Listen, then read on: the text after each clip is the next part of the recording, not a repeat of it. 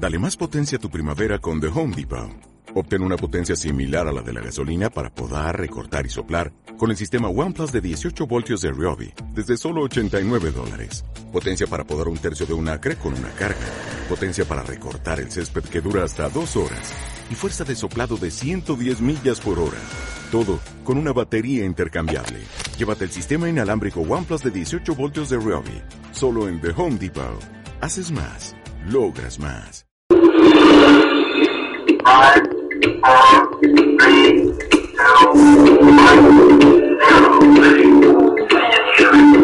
Este es el informativo católico, un resumen de las más importantes noticias que interesan a la Iglesia Católica en este momento. Presenta desde Bogotá, Colombia, Henry Gómez Casas. Saludo cordial para todos ustedes, queridos amigos de www.radiorosamísticacolombia.com y del Informativo Católico. Esta es nuestra emisión 1806 de hoy miércoles 17 de octubre de 2018. Estamos en el mes del Santo Rosario.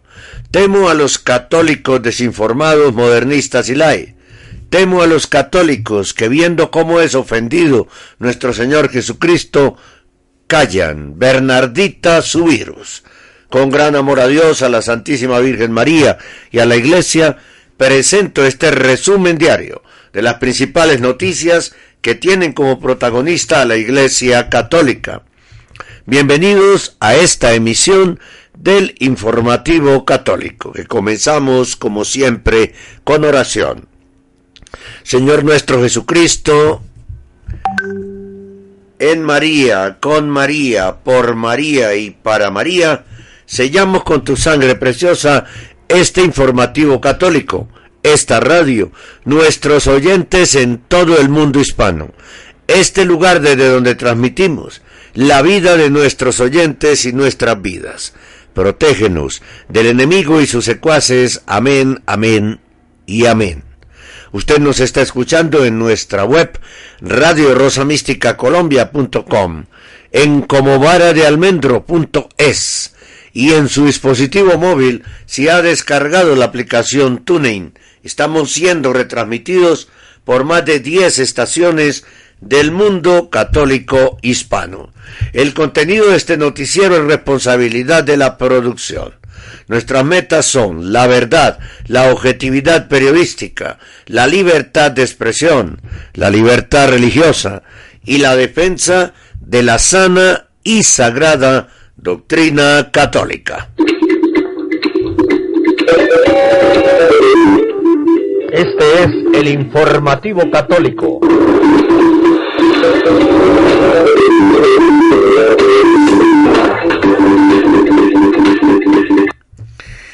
Muy bien, vamos a los eh, titulares de esta emisión, pero antes nos saltamos una de las eh, promociones. vamos a escucharla. Informar sobre el acontecer noticioso de nuestra Iglesia Católica es de suma importancia para la colectividad. Es por ello que te invitamos a sintonizar de lunes a viernes el informativo católico a partir de las 8 en la mañana a través de www.radiorosamísticacolombia.com www.radiorosamísticacolombia.com Este es el informativo católico. Titulares. Bergoglio no es el jefe de la iglesia.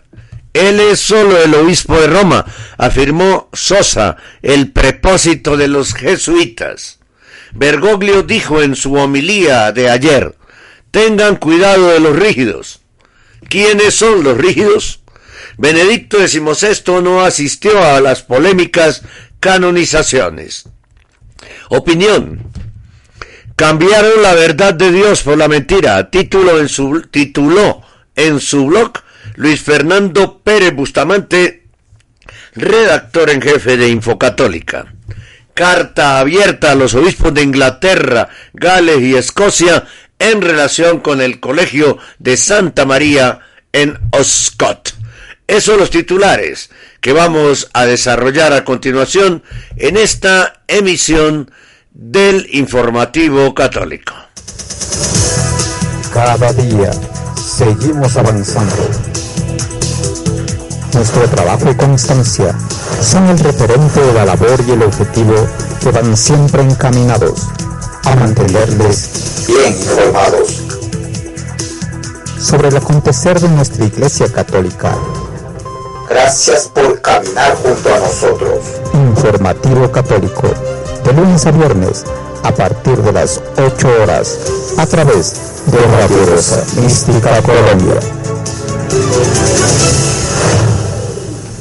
Muy bien, vamos de inmediato al desarrollo de los titulares. Este es el informativo católico.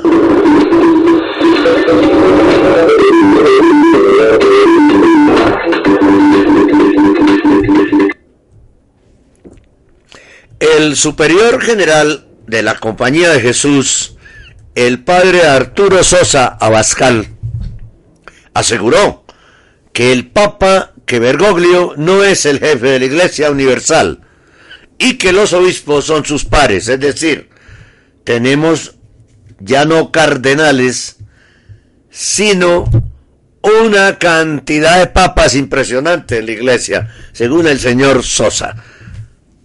Dice algo que es cierto, pero que hace un daño inmenso.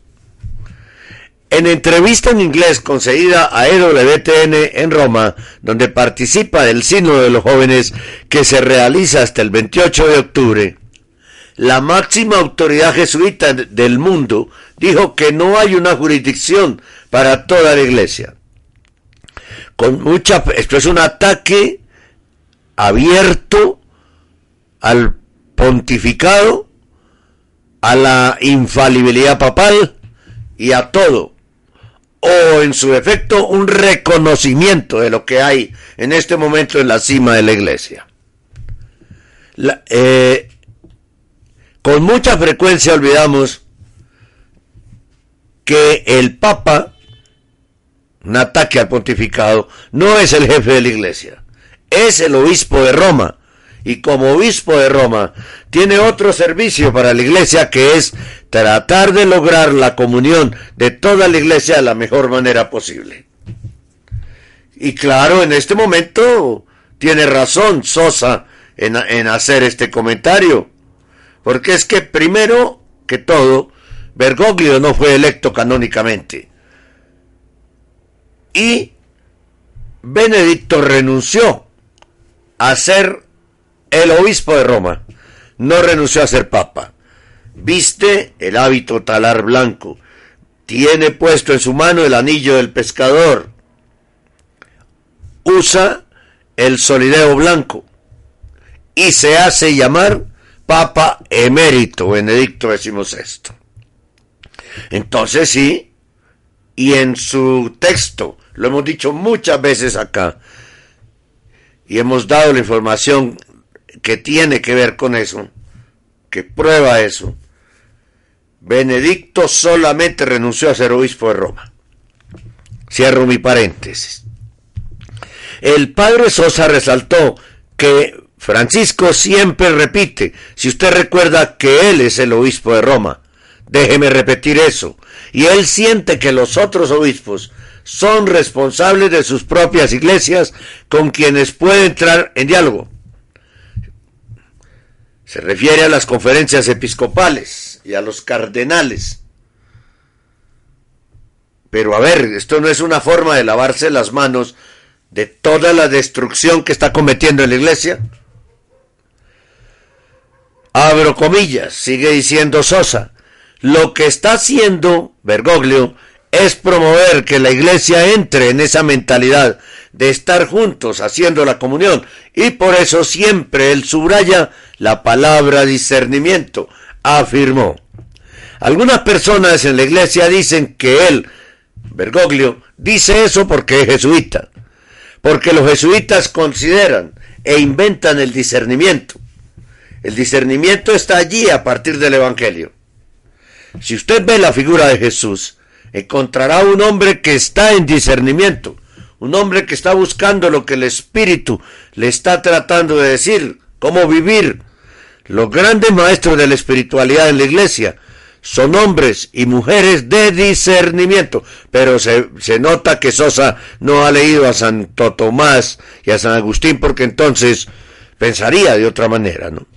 Respetaría el pontificado porque lo está atacando. Al pretender defender a Francisco está atacando el pontificado, está atacando el dogma de la infalibilidad papal. Lo están enterrando entre Bergoglio y Sosa, enterrando el dogma de la infalibilidad papal. Para el superior general de los jesuitas, el discernimiento es la forma en que esta comunión puede hacerse y cómo la iglesia encontrará la real estructura para reflejar una iglesia que está abierta a eso. Preguntado sobre el rol de las religiones en el sínodo, el superior general dijo que tenemos que entender cuál es la naturaleza del sínodo en este momento con la estructura de la iglesia. La idea del sínodo es la de una especie de asamblea local, claro, para cambiar magisterios de la iglesia de dos mil años. En su opinión, el sínodo constituye una contribución para la comunión de toda la iglesia y el Papa puede convocar a sus propios pares que son los obispos. Esa es la falsa humildad, compararse y decir es que yo soy igual a cualquier obispo.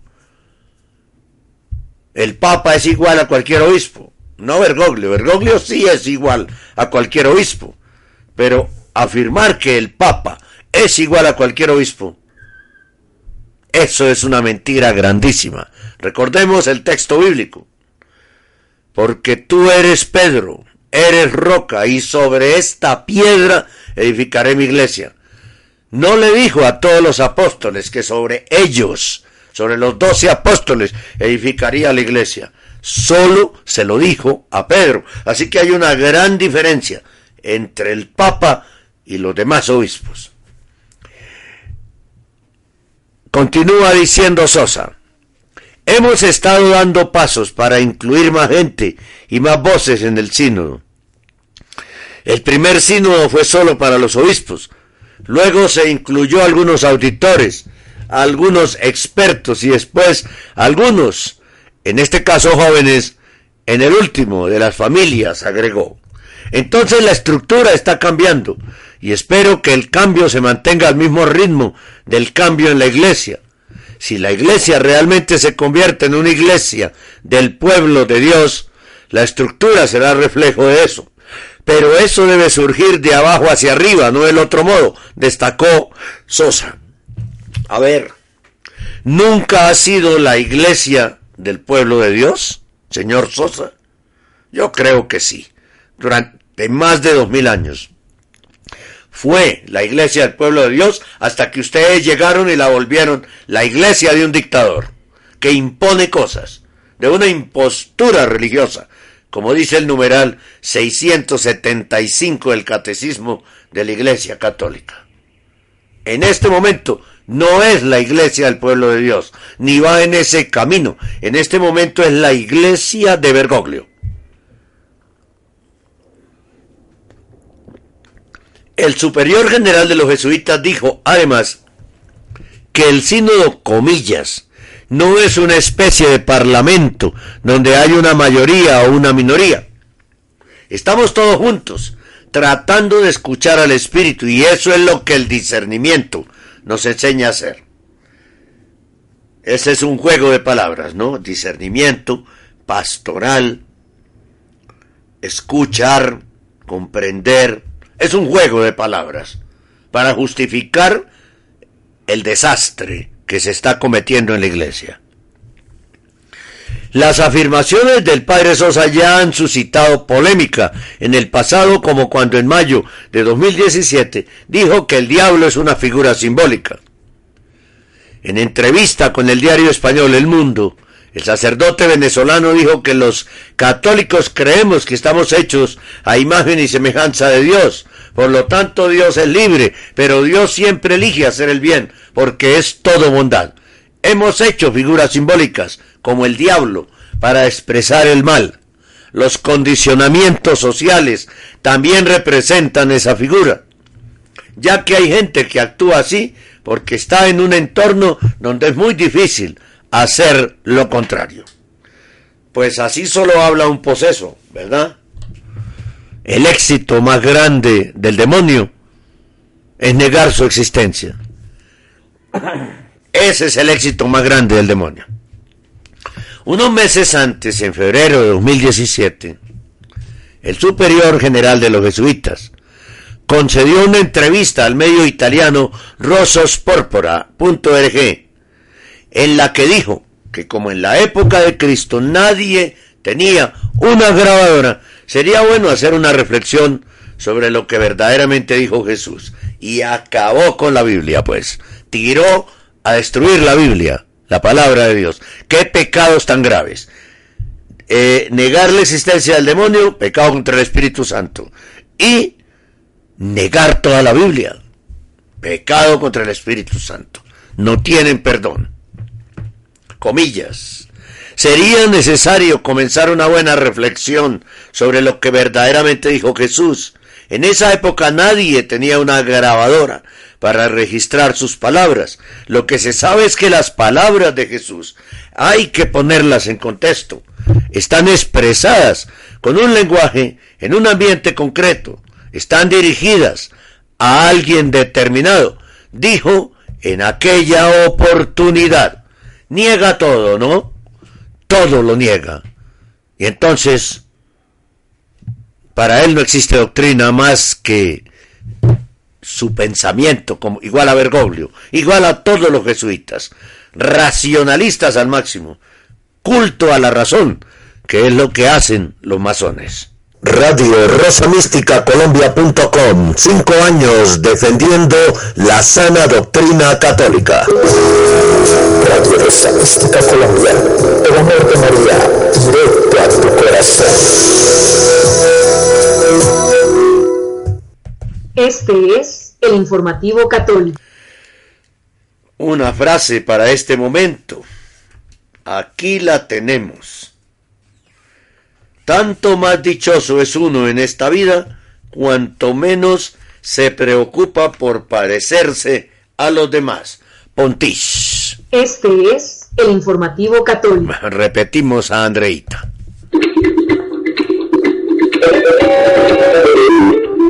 Este es el informativo católico.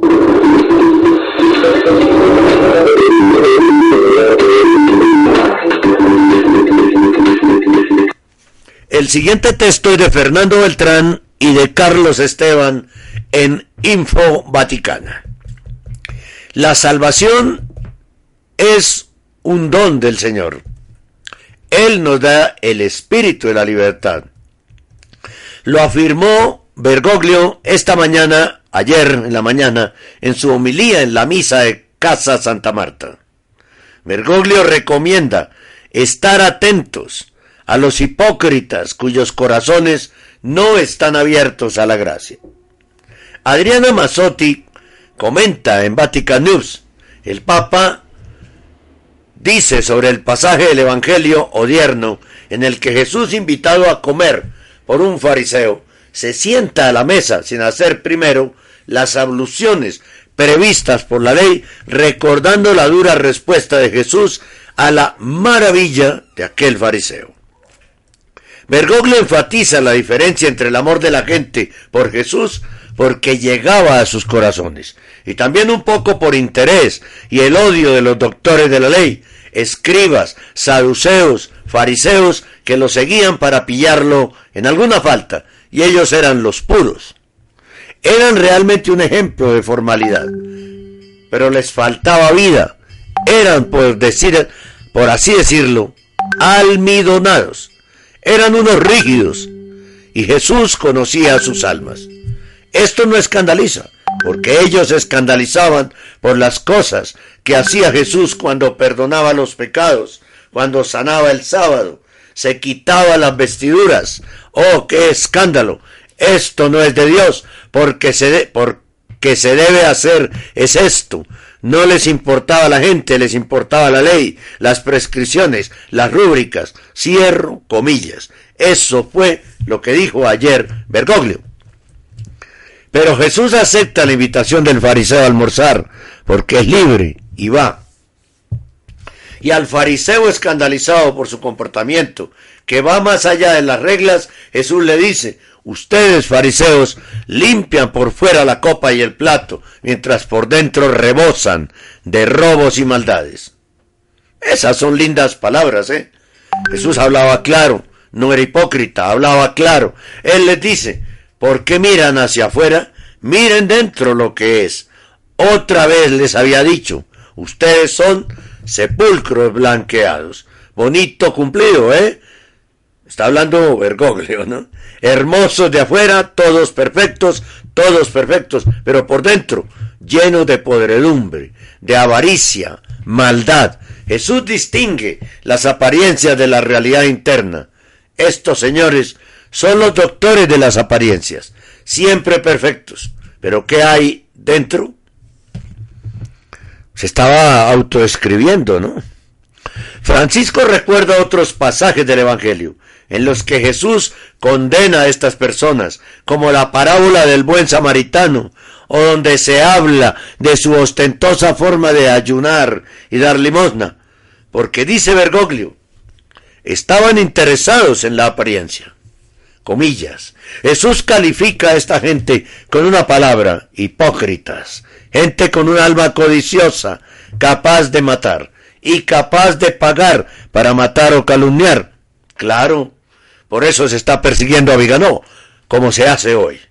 Incluso hoy se hace así, se paga para dar malas noticias, noticias que ensucian a los demás. En una palabra, continúa Bergoglio, los fariseos y los doctores de la ley eran personas rígidas, no dispuestas a cambiar, pero siempre bajo o dentro de una rigidez, dice Bergoglio, hay problemas, graves problemas. Detrás de las apariencias de buen cristiano, apariencias, quede claro, que siempre trata de figurar, de maquillarse el alma, hay problemas. Allí no está Jesús, allí está el espíritu del mundo. Otra vez se está describiendo él.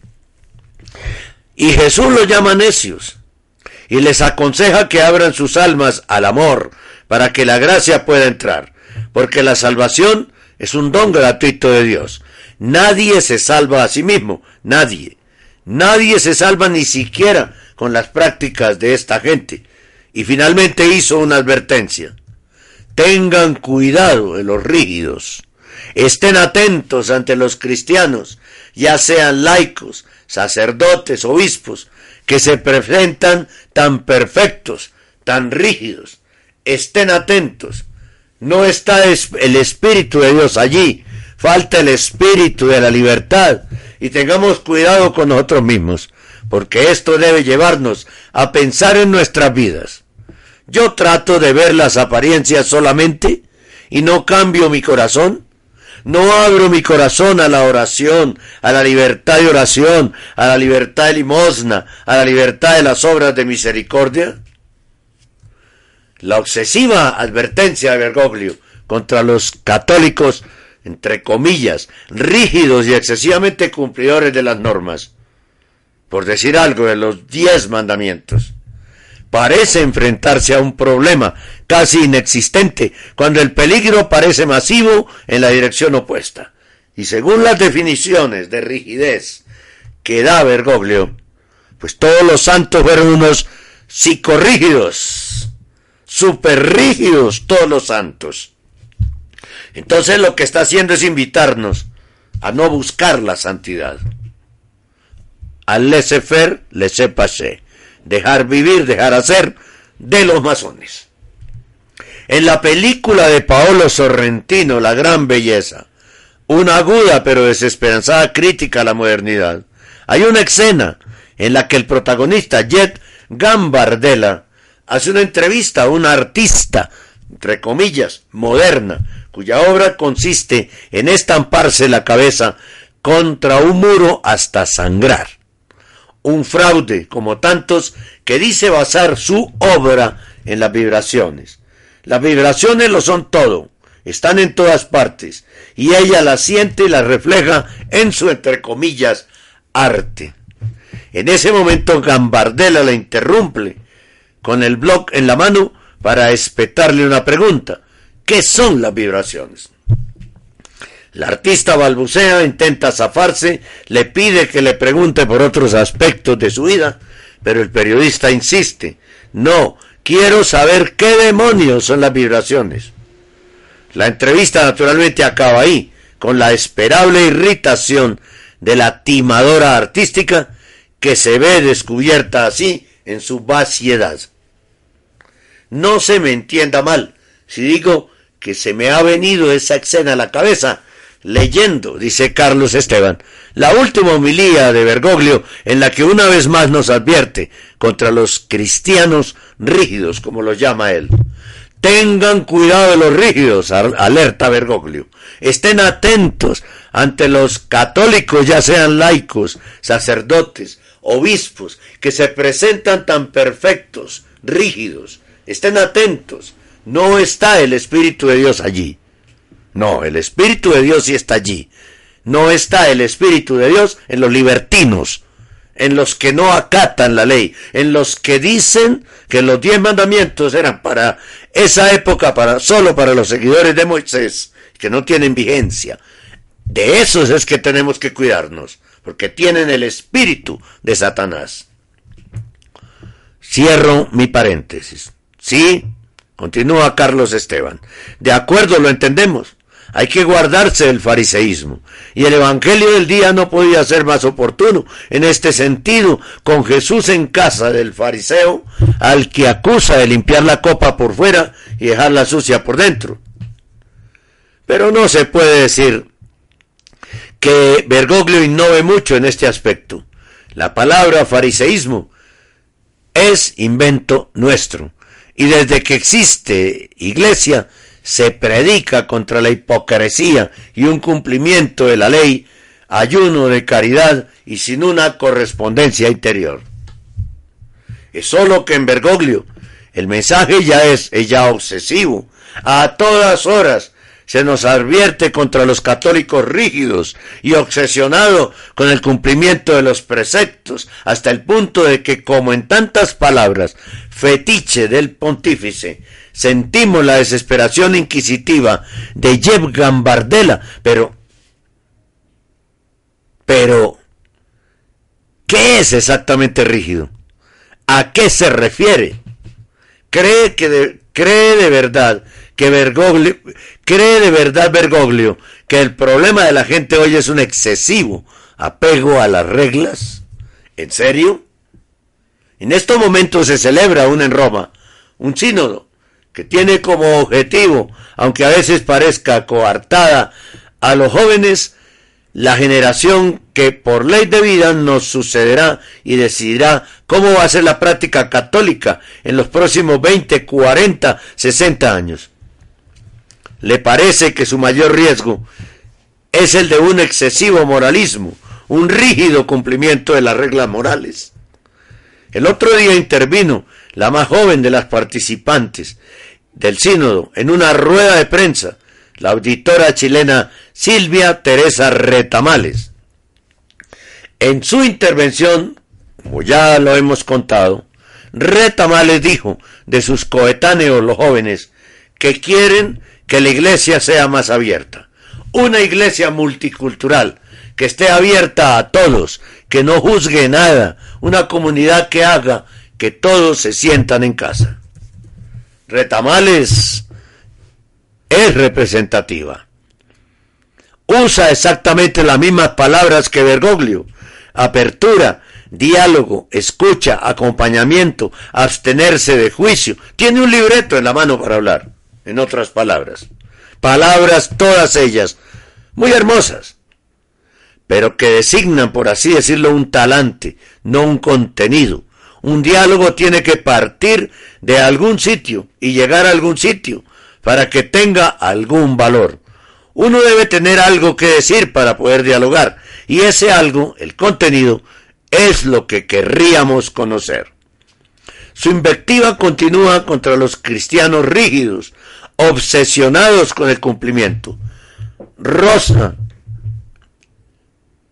su invectiva continua contra los cristianos rígidos, obsesionados con el cumplimiento, rosa la manía, más aún cuando en el soliloquio vuelve a hacer referencia a lo que solo un ciego podría dejar de ver, como una referencia a su situación personal, una defensa velada de su relativo silencio, como cuando en esa misma homilía dice, Jesús califica a esta gente con una palabra, hipócrita.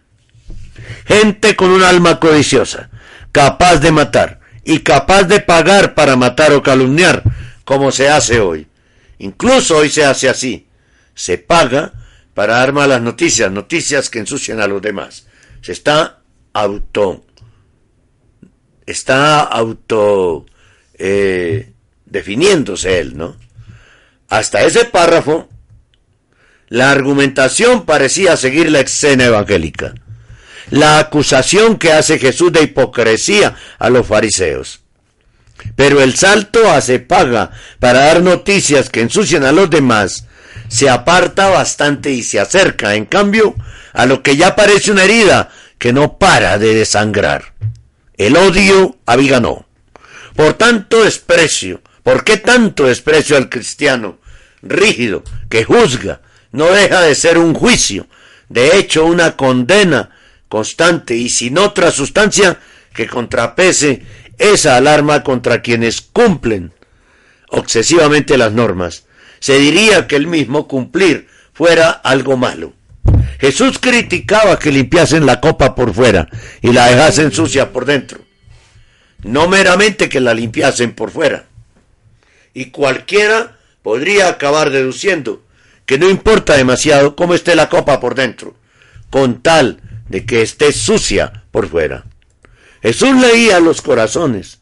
Los demás hombres no tenemos ese don, ni podemos presumir de ejercerlo.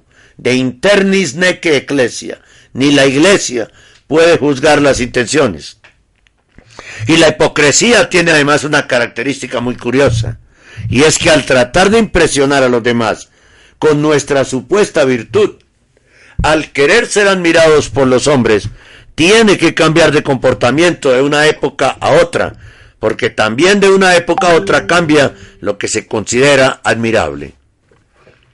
El fariseo de la época de Jesús se alargaba las filacterias y anunciaba con trompetas sus limosnas y fingía una piedad que no tenía correspondencia interior. Pero nadie que hiciera eso hoy se ganaría la admiración y el aplauso del mundo. Y esos católicos que, como pueden, intentan cumplir con sus obligaciones morales, difícilmente pueden ser hipócritas. O no en un círculo muy amplio, porque sus virtudes no son las que el mundo admira. Nadie hoy, por referirnos a una virtud tan ausente de todo mensaje eclesial que parecería haber dejado de serlo, va a ser aplaudido por el mundo a causa de su castidad. Recientemente la prensa norteamericana se ha burlado a placer de la confesión del ya nuevo miembro del Tribunal Supremo, Brett Kavanaugh, de que mantuvo vir se mantuvo virgen antes de casarse. Eso es hoy objeto de sorprendida burla. Y es extraño que una jerarquía tan abierta al mundo no lo sepa. No es fácil en absoluto.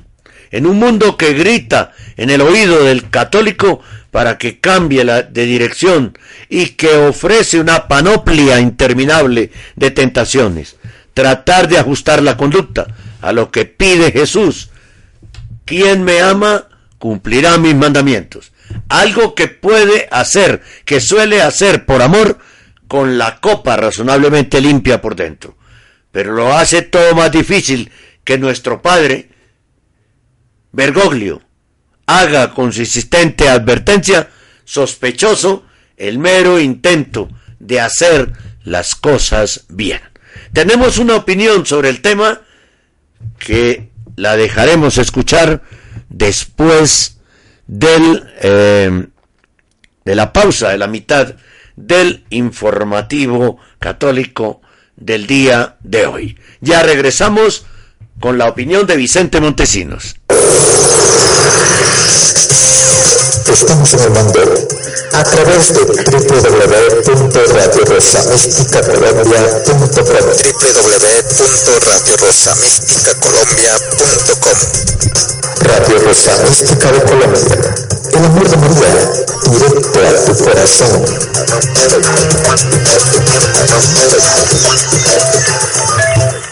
Escuche y disfrute Radio Colombia.com haciendo clic sobre el link o sobre nuestro logo. De inmediato se abrirá la web y escuchará la radio en vivo y en directo. Si es en un celular o dispositivo móvil, descargue la aplicación TuneIn y busque Radio Rosa Mística Colombia. Haga clic sobre el logo de la radio y disfrute nuestra programación de sana doctrina católica. Colombia, Alaska, Estados Unidos, México, Brasil, Paraguay, Argentina, España, Francia, Alemania, Italia, Reino Unido, son los países donde más se escucha Radio Rosa Mística Colombia. El amor de María, directo a tu corazón. Radio Rosa Mística Colombia. El amor de María, directo a tu corazón. Queridos amigos, necesitamos su colaboración económica aquí en Radio Rosa Mística Colombia. Por eso, todos los días y durante varias veces en el día, les eh, recordamos nuestra cuenta bancaria para que hagan sus depósitos desde cualquier lugar del mundo. Está habilitada para eso. Y también, pues, les decimos a todos ustedes que pueden desde cualquier lugar de Colombia hacer un giro por Efecti. Para hacer el giro tienen que anteriormente comunicarse con nosotros al WhatsApp 314 416 4809. Aquí está la información de nuestra cuenta bancaria para que usted tome esa decisión de colaborar con Radio Rosa Mística Colombia.com que defiende la sana doctrina católica. Ayúdenos, por favor, a seguir en esta misión que en la que ya llevamos cinco años y medio. Querido oyente, apoye usted nuestra labor en defensa de la Iglesia Católica y la sana doctrina católica, haciendo un depósito para Radio Rosa Mística Colombia en la cuenta de ahorros Bancolombia 052 24 15 34 83. Con su ayuda seguiremos defendiendo la vida desde el momento de la concepción hasta la muerte natural con su aporte continuamos defendiendo los dogmas católicos y la familia, integrada solamente por un padre, una madre y unos hijos. Con su apoyo proseguiremos defendiendo los sacramentos y mandamientos de la ley de Dios que pretenden ser suplantados por la luciferina Carta de la Tierra. Querido oyente, haga su depósito ya en la cuenta de ahorro Bancolombia número 052 24 15 34 83 con una transferencia electrónica desde cualquier ciudad del mundo. Dios y la Virgencita se lo agradecerán. Radio Rosa Mística Colombia también se lo agradece. Si usted quiere tener contacto permanente con nosotros, con Radio Rosa Mística Colombia y con este servidor, puede hacerlo a través del grupo de Facebook Amigos de Radio Rosa Mística Colombia o a través del canal YouTube Henry Gómez Casas o del canal iBox.com Henry Gómez Casas o de cualquiera de las siguientes formas.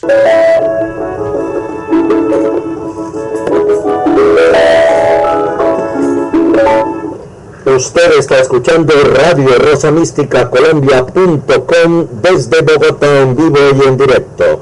Si quiere comunicarse con nosotros, escriba a nuestro correo rosomístico.yahoo.com o búsquenos y hable con nosotros por Skype.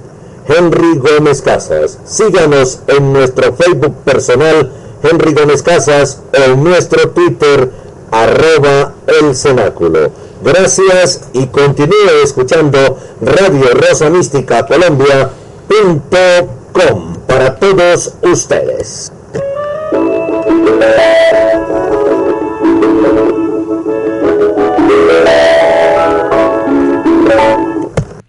Muy bien, vamos a más noticias. Este es el informativo católico.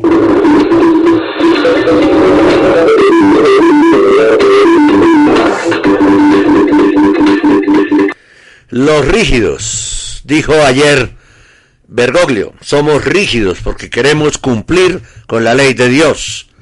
Y entonces los rígidos somos hipócritas. ¿Cuál es la opinión de Vicente Montesino sobre este tema? Aquí está. Hola, buenos días hermanos Duc Inaltum. Otra vez. Otra vez ha vuelto a mostrar en sus mítines u homilías su obsesión, Bergoglio. Los rígidos. Hubo un tiempo en que nos llamaba pepinillos en vinagre, fariseos, peligro del tradicionalismo, rígidos. Se acostumbró pronto a esta palabra, rígidos. Si buscamos en las redes las veces que Bergoglio se ha referido a los católicos que no comulgan con su iglesia del nuevo paradigma como rígidos, veremos que es una de las palabras más utilizadas Ayer, 16 de octubre de 2018, otra vez. Tengan cuidado de los rígidos, nos volvía a decir ayer Bergoglio. Estén atentos ante los cristianos, ya sean laicos, sacerdotes, obispos, que se presentan tan perfectos.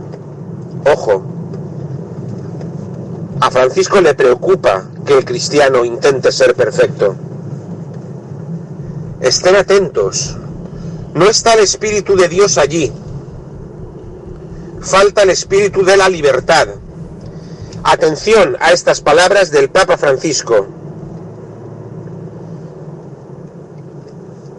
Cuando no se halle el espíritu de la libertad entendida como él la entiende, es decir, el que todo vale, el que no hay nada inmutable y el que para él hay que estar únicamente abiertos a las sorpresas,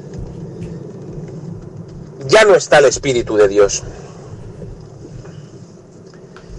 Nos seguía diciendo ayer en este meeting, tengamos cuidado con nosotros mismos, porque esto debe de llevarnos a pensar en nuestras vidas. Yo trato de ver las apariencias solamente y no cambio mi corazón, claro, para el Papa Francisco la apariencia no importa, aunque la apariencia refleje una verdad. Es decir, si delante de mí tengo una pareja homosexual que viene a pedirme su bendición, yo la acojo en el Vaticano, yo le digo, no te preocupes, el Señor te ha hecho así, y en lugar de acompañarles para caminar en el buen sentido, les digo que no pasa nada, porque he de mirar el corazón.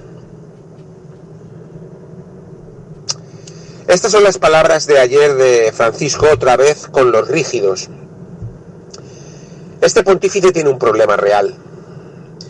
La desgracia es que el problema lo ha trasladado a toda la Santa Iglesia Católica. Su problema es que no soporta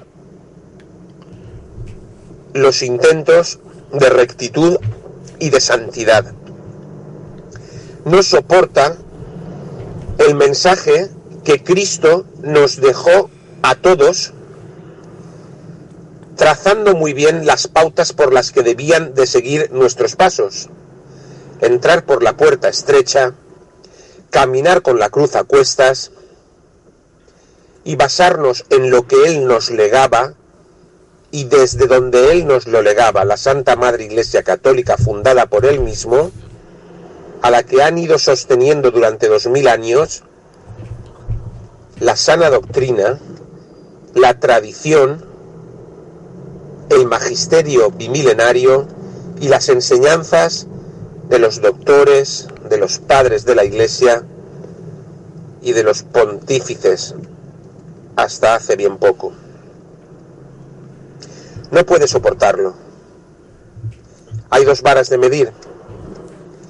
La vara de medir para los católicos, los de verdad, que son perseguidos y misericordiados hasta llevarlos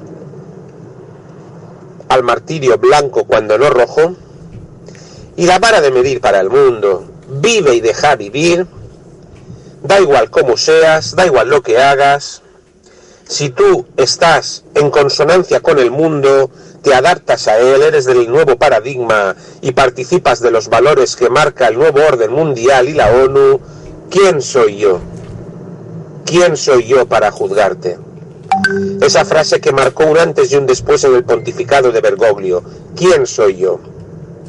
Bien, los rígidos. El Papa odia a los rígidos. Los rígidos somos todos aquellos que humildemente intentamos caminar en la rectitud y la santidad.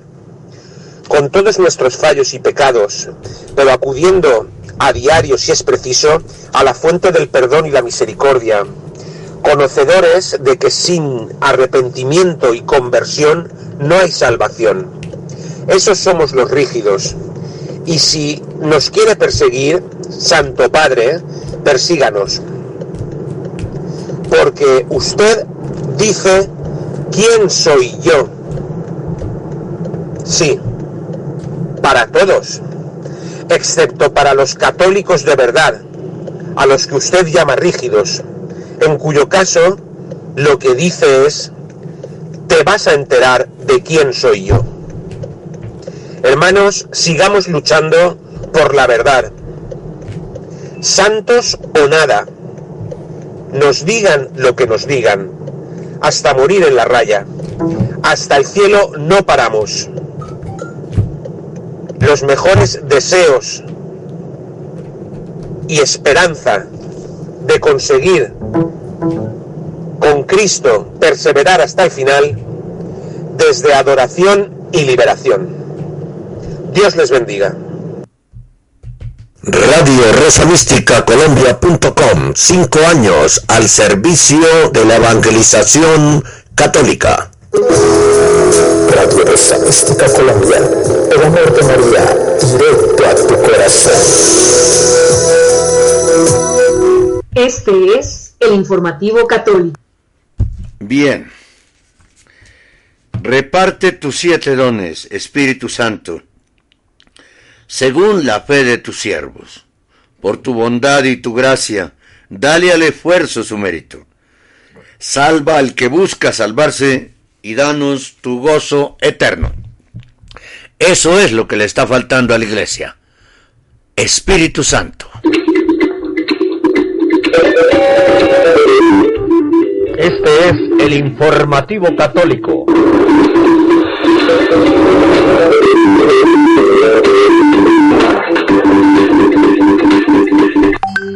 Nuevos, entre comillas, santos sin veneración popular. Francisco canonizó a siete candidatos el domingo. Entre ellos se encontraban Oscar Romero y Pablo VI. La santidad de ambos es fuertemente discutida. Solo unos 60.000 fieles estuvieron presentes en la plaza de San Pedro. Como comparación, para la canonización de Juan Pablo II, 500.000 peregrinos viajaron a Roma. Las fuentes de Gloria TV en Roma dijeron que para Pablo VI casi no fueron peregrinos, aunque era italiano. Su canonización, que posiblemente no es legal, como todo lo que hace Bergoglio, fue fuertemente apoyada por los medios de comunicación oligarcas italianos y su canonización tuvo lugar en Roma.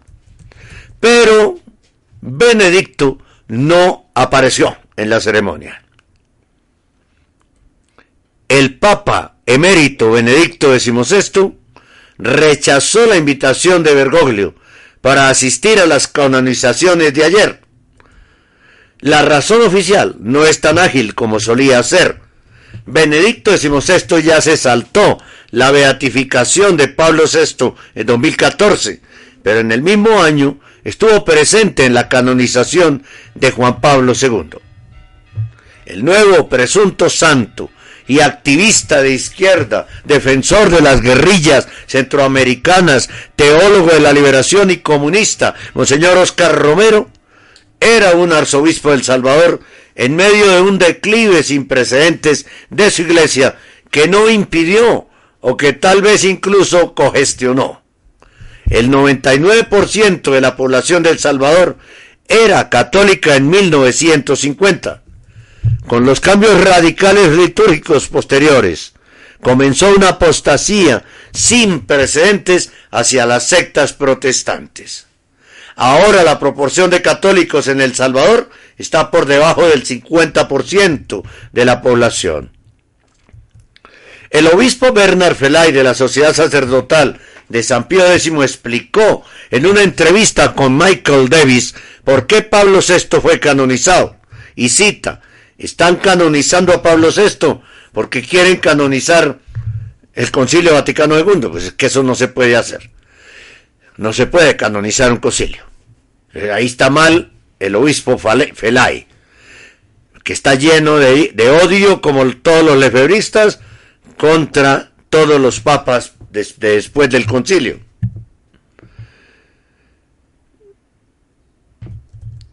Bien, continuamos con más noticias aquí en el informativo católico de este día, porque tenemos más, mucho más. Radio Rosa Mística Colombia.com, cinco años defendiendo la pureza de la liturgia católica. Radio Rosa Mística Colombia, el amor de María, directo a tu corazón. Este es el informativo católico. La familia está llamada a introducir a los hijos en el camino de la iniciación católica cristiana, numeral 302 del documento de Aparecida. Este es el informativo católico.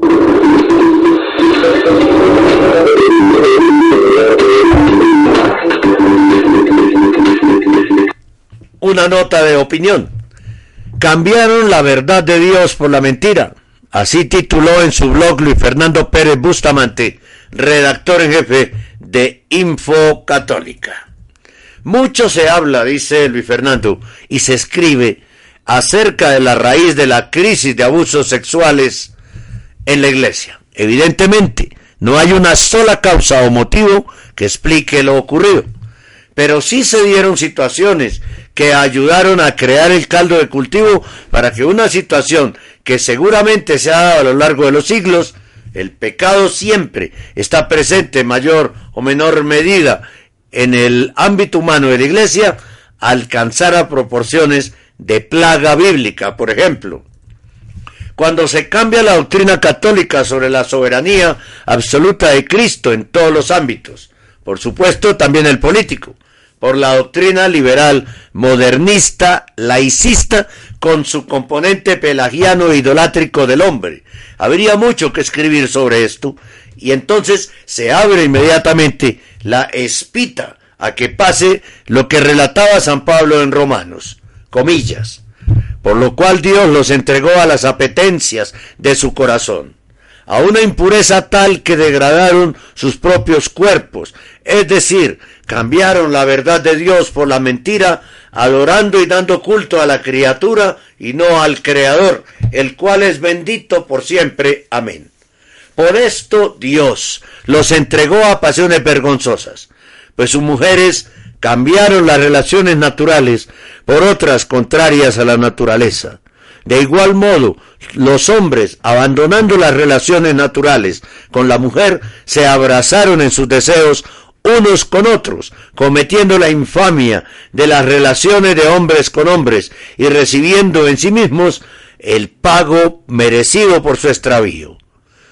Y como no juzgaron conveniente prestar reconocimiento a Dios, los entregó Dios a su mente insensata para que hicieran lo que no conviene llenos de toda clase de injusticia, maldad, codicia, malignidad, henchidos de envidias, de homicidios, discordias, fraudes, perversiones, difamadores, calumniadores, enemigos de Dios, ultrajadores, altaneros, fanfarrones, ingeniosos para el mal, rebeldes a sus padres, insensatos, desleales, crueles, despiadados, los cuales, aunque conocían el veredicto de Dios, según el cual los que hacen estas cosas son dignos de muerte, no sólo las practican, sino que incluso aprueban a los que las hacen. Romanos 1, 24, 32. Estos que define San Pablo en la carta a los romanos, en el capítulo 1, serían, esto es un comentario mío, serían los que no son rígidos, ¿no? Los que no son rígidos, los que le gustan a Bergoglio. Continúo con lo que escribe Luis Fernando Pérez. Quien saca a Cristo del trono que le corresponde, acaba sacando a Cristo de todos los ámbitos, incluido el del ámbito moral, de tal manera que lo que siempre ha sido juzgado y condenado con el fin de ser redimido, adulterio, sodomía, e, etcétera, ahora es dignificado para su posterior uso como agente de profanación del cuerpo y la sangre de Cristo. Sin la proclamación y asunción de la soberanía absoluta del Salvador, una soberanía que ha de ir más allá del mero nominalismo, que vacía de contenido la realeza divina, la iglesia se ve abocada a la apostasía.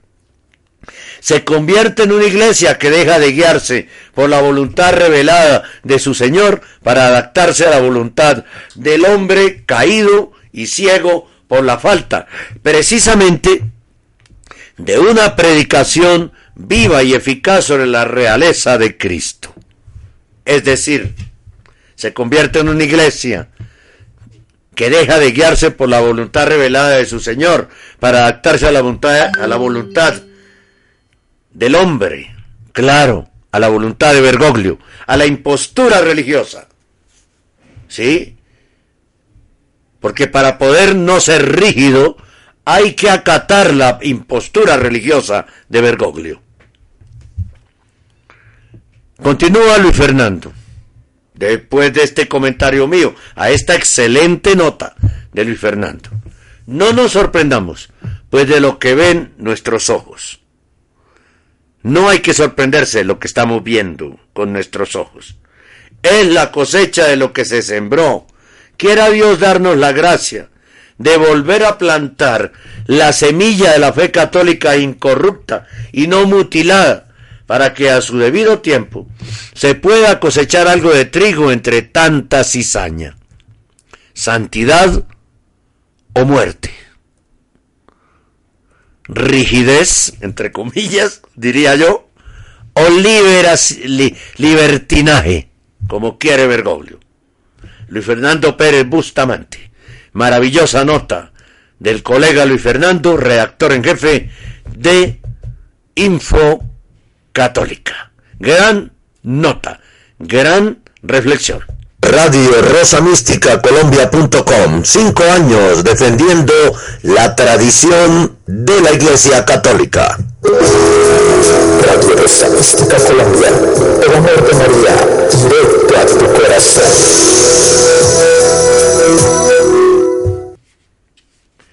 La revolución del amor comienza con una sonrisa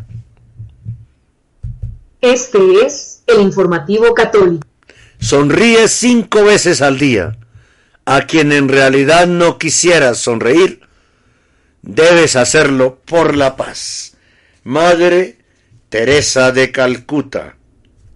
La revolución del amor comienza con una sonrisa. Eso es absolutamente cierto, pero hay gente llena de odio que nunca puede sonreír.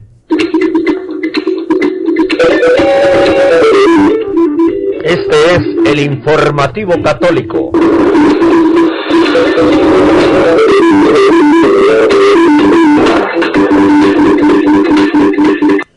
Carta abierta a los obispos de Inglaterra, Gales y Escocia, en relación con el Colegio de Santa María Oscott.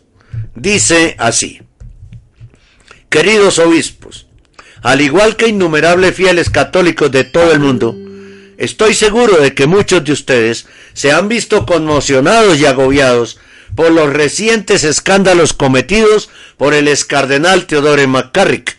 Más sufrimiento es infligido por el silencio de otros cardenales, obispos, el propio Bergoglio, que sabían de su comportamiento y no dijeron nada, y de hecho continúan sin decir nada.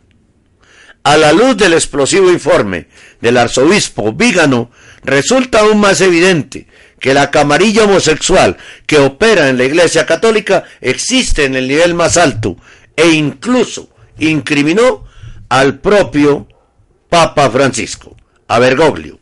Espero y oro para que la acción del Espíritu Santo comience a purificar la jerarquía al exponer el mal cometido por el clero homosexual en todo el mundo. Siento que es mi deber informarle a ustedes y a, los, y a los fieles católicos que el colectivo homosexual, dentro de la jerarquía que le permitió a McCarry funcionar de una manera sin obstáculos, todavía está vivo y bien vivo hoy en la Iglesia Católica en Inglaterra y Gales.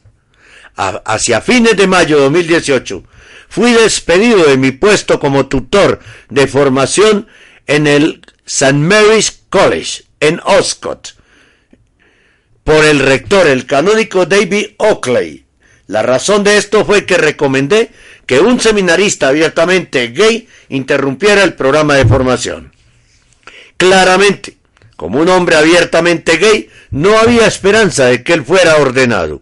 David Oakley me informó que su obispo estaba convencido de que su estudiante se mantenía en formación y que no era así como él, y varios obispos interpretaban la enseñanza de la iglesia sobre la homosexualidad. A la luz del escándalo de McCarrick y el informe Vígano, se ha vuelto muy claro que los cardenales, obispos y miembros del clero de todo el mundo todavía están abiertamente en desacuerdo con las enseñanzas de la Iglesia, que prohíbe la entrada en los seminarios de hombres con orientación homosexual o con tendencia homosexual y en las y, en, hago un paréntesis breve y en las comunidades de religiosas de mujeres con tendencias lésbicas Esta es la causa, de la, la raíz del escándalo más apremiante de nuestros tiempos. De hecho, está destruyendo el sacerdocio desde dentro. Aparentemente la política de Oscott parece ser que si un candidato no está actuando en sus tendencias homosexuales en este momento o se está comportando de manera inapropiada en un campo, entonces es libre de seguir el programa de formación y avanzar hacia las órdenes sagradas.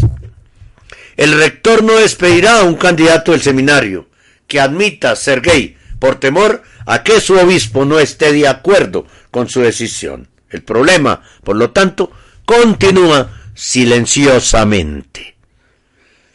¿Será que es que para Bergoglio y los obispos, estos eh, seminaristas homosexuales no son rígidos, ¿no? No son rígidos, son libertinos. Este enfoque está claramente ignorando la enseñanza de la Iglesia sobre este tema vital. Pero por alguna extraña razón, los obispos todavía no están siendo responsabilizados por ignorar esta importante instrucción. Si bien la enseñanza es clara, la práctica en, toda, en tantas diócesis está profundamente comprometida. Puedo hacer una enorme súplica de que se haga algo acerca de este abuso generalizado. También puedo afirmar que dos de los directores espirituales en el seminario están muy comprometidos con el tema de la homosexualidad. Un individuo que me admite su propia identidad de género está muy confundido y el otro declara abiertamente que los sacerdotes homosexuales son una buena idea ya que son mejores. Puede ministrar efectivamente a los católicos homosexuales ninguno de los dos se adheriría a la enseñanza de la iglesia y reconocería que una parte clave de su papel como director espiritual contenía el deber de disuadir a una persona homosexual en conciencia de proceder hacia la ordenación. Les escribo a todos con una petición para actuar y dar los pasos necesarios para reformar los tres seminarios restantes en Inglaterra. Los seminaristas ortodoxos y heterosexuales merecen, un seminario libre de una subcultura gay y libre de personal académico y de formación que sean homosexuales. Para mayor brevedad, resumiré mis hallazgos del año que pasé trabajando en el seminario. El problema comienza en el St. Luke Institute en Manchester, donde se pide a varios seminaristas que se sometan a una evaluación psicológica como parte de la política de selección. El director del instituto, el padre Gerard Philhouse Byrne, tiene algunas opiniones muy extrañas sobre la homosexualidad y parece feliz de admitir a hombres homosexuales en el programa de formación. Este es un problema que el obispo de Salford necesita abordar. El canónico David Oakley está preparado para admitir hombres homosexuales en su seminario y no lo descartará a menos que su conducta pública se vuelva desagradable. Es un hombre comprometido y cobarde que no está preparado para hacer una postura y estar en desacuerdo con los obispos sobre el tema de la homosexualidad. Varios obispos de Inglaterra y Gales están felices de admitir a los seminaristas que son abiertamente homosexuales en el programa de formación y proceden a la ordenación. El obispo de Menevia es un ejemplo de ello. Uno de los directores espirituales en el seminario Oscott admitió sentirse sexualmente atraído por los hombres jóvenes. Es altamente inapropiado que un individuo así ocupe tal puesto. El rector es consciente de este hecho, pero parece incapaz de confrontar a este individuo. Incluso notó que los amigos que acompañan a esta persona en vacaciones cada año también son homosexuales. Otro de los directores espirituales del seminario cree que los sacerdotes homosexuales son una gran idea, ya que pueden ministrar mejor a la comunidad católica gay. El arzobispo de Birmingham y el arzobispo de Westminster han sido informados de estos problemas y parecen preferir ignorarlos. ¿Por qué seguimos teniendo clérigos tan pasivos y débiles en lugares tan altos de liderazgo en la iglesia? ¿Por qué tienen miedo de hablar sobre temas como la homosexualidad en el clero y la ideología tóxica de género que se extiende por nuestras escuelas? Estos no son solo hechos, sino acusaciones impactantes contra la vida actual del seminario en Birmingham. Se debe tomar acción para abordar la cultura homosexual en la jerarquía de la Iglesia. Escándalos como los de Theodore McCarrick y el cardenal Kate O'Brien están a la espera de que ocurran. Los estudiantes heterosexuales normales en Oscott exigen que la camarilla homosexual en el seminario sea destituida y que los miembros del personal homosexual o bisexual también sean despedidos. Me despidieron de la universidad por esforzarme por defender la enseñanza de la Iglesia sobre la homosexualidad, que es una grave injusticia para mí personalmente. Es extraordinario pensar que el rector me pidió que hiciera un juramento público de fidelidad al magisterio de la Iglesia al comienzo del año académico. Es mi fidelidad a ese juramento lo que me ha costado mi trabajo y ha privado a los seminaristas del único formador calificado en el seminario. En el verano de 2016 me forzaron a renunciar a St. Patrick College, Maynooth, porque estaba ordenando abiertamente a hombres homosexuales al sacerdocio. Y dos años después, porque estaban ordenando abiertamente a hombres homosexuales al sacerdocio. Y dos años después, en el 18, me han despedido de St. Mary's College en Oscott por declarar que los hombres homosexuales no deben ser admitidos en formación de un seminario y para el sacerdocio. Seguramente estamos viviendo tiempos oscuros para la Iglesia Católica. Quedan buenos obispos que sean lo suficientemente valientes como para comenzar la reforma total del sacerdocio que tanto se necesita con toda bendición en Cristo. Padre David Marsden, tutor de formación anterior, o sea, es tutor de formación. Valiente, padre Marsden. Muy, pero muy valiente. Está por explotar una bomba en Inglaterra, Gales y Escocia sobre el homosexualismo en la iglesia. Está por explotar una terrible bomba.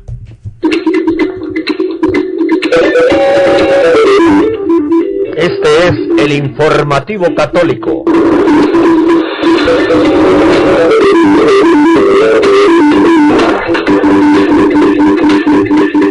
Bien, llegamos al final del informativo católico del día de hoy. Muchas gracias por acompañarnos.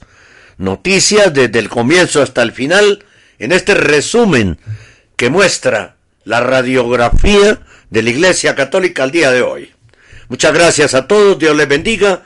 Hasta nuestra próxima emisión del Informativo Católico. Recuerden nuestro WhatsApp 314-416-4809.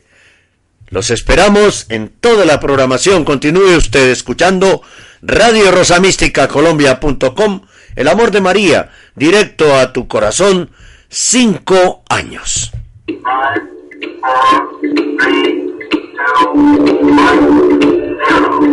Hemos presentado el informativo católico, un resumen de las más importantes noticias que interesan a la Iglesia Católica en este momento. Presenta desde Bogotá, Colombia, Henry Gómez Casas.